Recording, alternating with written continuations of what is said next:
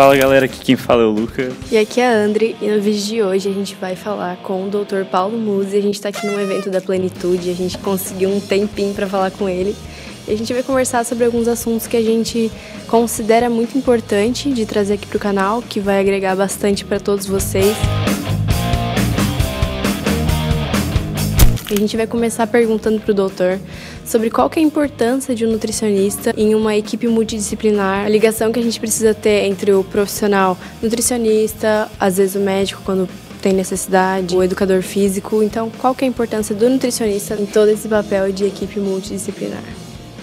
Olha, para falar a verdade, eu acho que a questão da multidisciplinariedade ela é muito óbvia. A gente está discutindo interdisciplinariedade. Então, uh, não é uma questão de profissão, é uma questão de fluxo do conhecimento. Tá? Então, é óbvio você discutir a função do nutricionista, mas o que não é óbvio, e é uma coisa que eu espero que cada vez mais eu veja acontecendo, é o posicionamento do nutricionista adquirindo conhecimento sobre aquilo que não são matérias próprias dele. Então ele precisa treinar treinamento desportivo se ele quiser entender sobre nutrição esportiva. Ele precisa entender a fundo coisas onde ele para e fala assim: ah, não, mas isso é coisa de médico. Não, isso é coisa de profissional da saúde. Se você lida com pessoas, se você lida com saúde, você tem uma responsabilidade muito grande. E o nutricionista, na realidade, ele é o profissional de entrada para qualquer um que queira ter uma saúde melhor um desempenho melhor, porque começa na alimentação. Então, de certa forma, algumas coisas me sinalizam que isso tem acontecido de uma forma muito satisfatória, uma coisa que eu sempre achei. Né? Desde 2000, quando eu fiz meu primeiro trabalho sobre obesidade infantil, e a minha colega era uma nutricionista, uh, eu achava que a visão de nutrição que eu, que eu tive foi: poxa, eu tinha que ter aprendido isso na escola.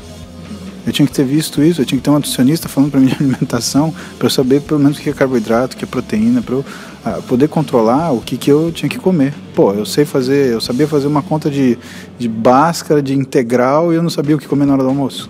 Eu não sabia aquilo que significava. Pô, isso é ridículo. Né?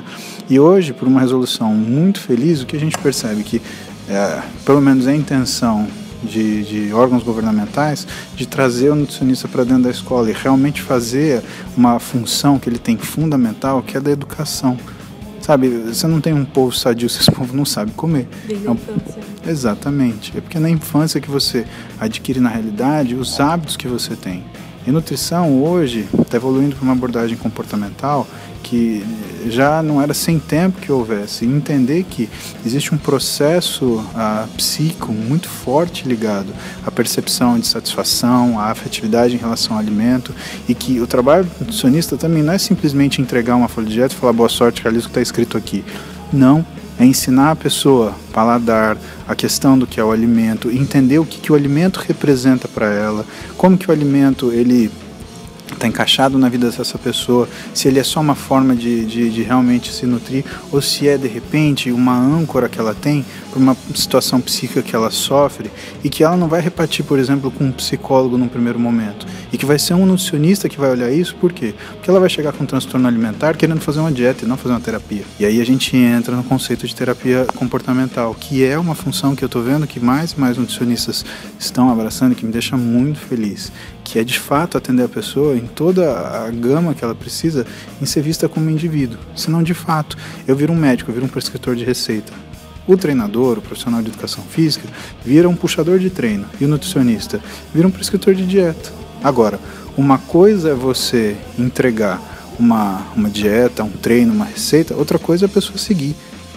Isso são coisas completamente distintas e a gente não consegue garantir nem 10, 20, 30% que as pessoas vão seguir o que está escrito ali, porque muitas vezes elas não sabem nem o que significa. Então, partindo de multidisciplinariedade, a gente fala de interdisciplinariedade, fala desse papel e a gente entende que é uma coisa muito maior. Isso me deixa feliz, porque significa que eu vou tratar cada vez um paciente mais saudável, de uma equipe mais forte e que também existe mais respeito pelo profissional porque isso é uma coisa que eu vejo que só apareceu com a nutrição esportiva. Antes ninguém falava em nutrição, apareceu nutrição esportiva, é todo mundo, hashtag nutrição esportiva, hashtag frango com batata doce, pô, é uma coisa muito mais complexa do que isso, né? E eu acho que a gente vai ver aí nos próximos anos, e principalmente dependendo dos, das pessoas que estão fazendo faculdade agora e que vão aprender uma nutrição mais aprofundada. E eu espero que elas busquem ativamente pelo conhecimento que muitos dos seus colegas, e às vezes até das pessoas que as precederam, aquele, aquela forma de pensar de, ah, isso não é coisa de nutricionista, eu não vou olhar. Isso é coisa de todo profissional da saúde. Se você é profissional da saúde, você precisa conhecer. Até porque em psicologia, que a gente, é o que eu estou estudando agora, né? Hum. Tem na grade curricular de nutrição e a gente entende que muitas pessoas chegam, por exemplo, com um transtorno alimentar, com uma visão distorcida da imagem corporal e a gente vai precisar encaminhar para um, um outro profissional que possa avaliar essas outras áreas que a gente não tem conhecimento profundo, mas que a gente sabe que não cabe a nós fazer uma terapia. Às vezes a pessoa precisa até de um medicamento, né? É dar uma de, saber de tudo, querer conhecer, ter todo o conhecimento do mundo e a gente sabe que também é impossível de tu ter todo o conhecimento do mundo e de todas as áreas da saúde, né? Eu vejo que tem muita gente que acaba às vezes até o médico menospreza o nutricionista, o nutricionista menospreza o médico, ah, porque a gente estuda também, ah, porque a gente estuda mais. E no final todo mundo tem que estar tá igual, né? Todo mundo está nivelado. Cada um tem mais conhecimento em uma determinada área e todas elas se complementam no final. E agora a última perguntinha, bem rapidinho. Doutor, como que o senhor faz hoje no meio dessa agenda que o senhor tem muito atribulada, cheia de palestra, aula de pós-graduação e ficar junto com a família, estudar e cuidar do consultório. Como que o senhor faz para otimizar é, essa agenda do senhor para estudar, para fazer tudo isso de uma vez, porque a gente vê hoje que tem muitos jovens dando desculpa para não estudar ou dando, falando é, que não tem tempo, que está a agenda muito agitada, não consigo fazer isso, não tenho tempo para treinar, não tenho, não consigo fazer dieta porque não tenho tempo para comer. Como o senhor é, faz isso no dia a dia? Organização, Lucas. A questão de você conseguir fazer várias coisas é você ter organização.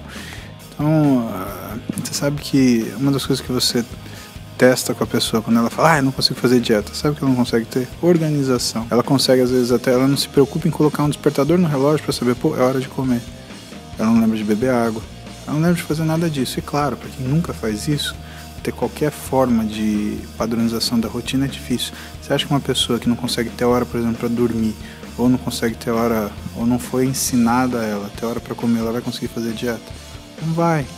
Ela vai continuar naquela coisa errática e ela vai continuar achando que dieta é o que? É um processo de restrição alimentar. Na realidade, dieta em grego significa rotina, é a determinação da rotina. Eu, eu sempre precisei fazer muita coisa, então eu me organizava ou eu não era capaz. E assim, a, as oportunidades que nós temos, somos nós que criamos. Eu acredito em sorte, mas sabe o que significa sorte? Significa o encontro da oportunidade com o preparo. Você está pronto. E essa oportunidade aparece. Sorte na nossa vida, ela depende muito mais da gente do que os terceiros. O que, que você vê nesse pessoal que você fala? Eles ficam esperando as coisas caírem do céu. Que alguém dê para eles aquilo que eles acham que eles merecem, sendo que eles não fazem absolutamente nada para merecer aquilo. Eu, eu não acredito em dádiva presente, eu acredito em mérito. Eu acredito em mérito divino, se você me dá licença em falar isso. Porque na realidade, tudo que você faz de bom para as pessoas volta para você mais cedo ou mais tarde, mas sempre volta.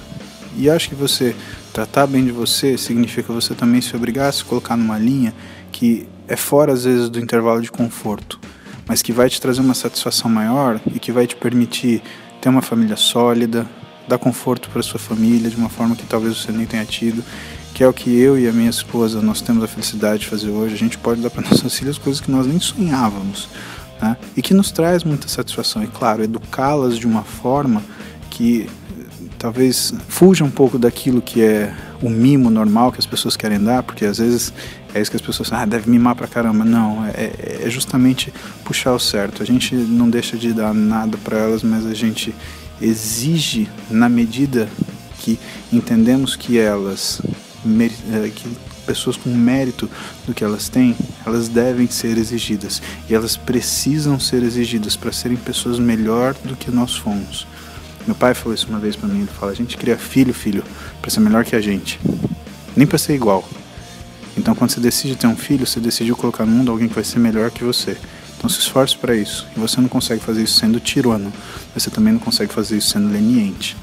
Dá a direção, deixa a pessoa passar apuro. Mas deixa aquele apuro que você consegue controlar.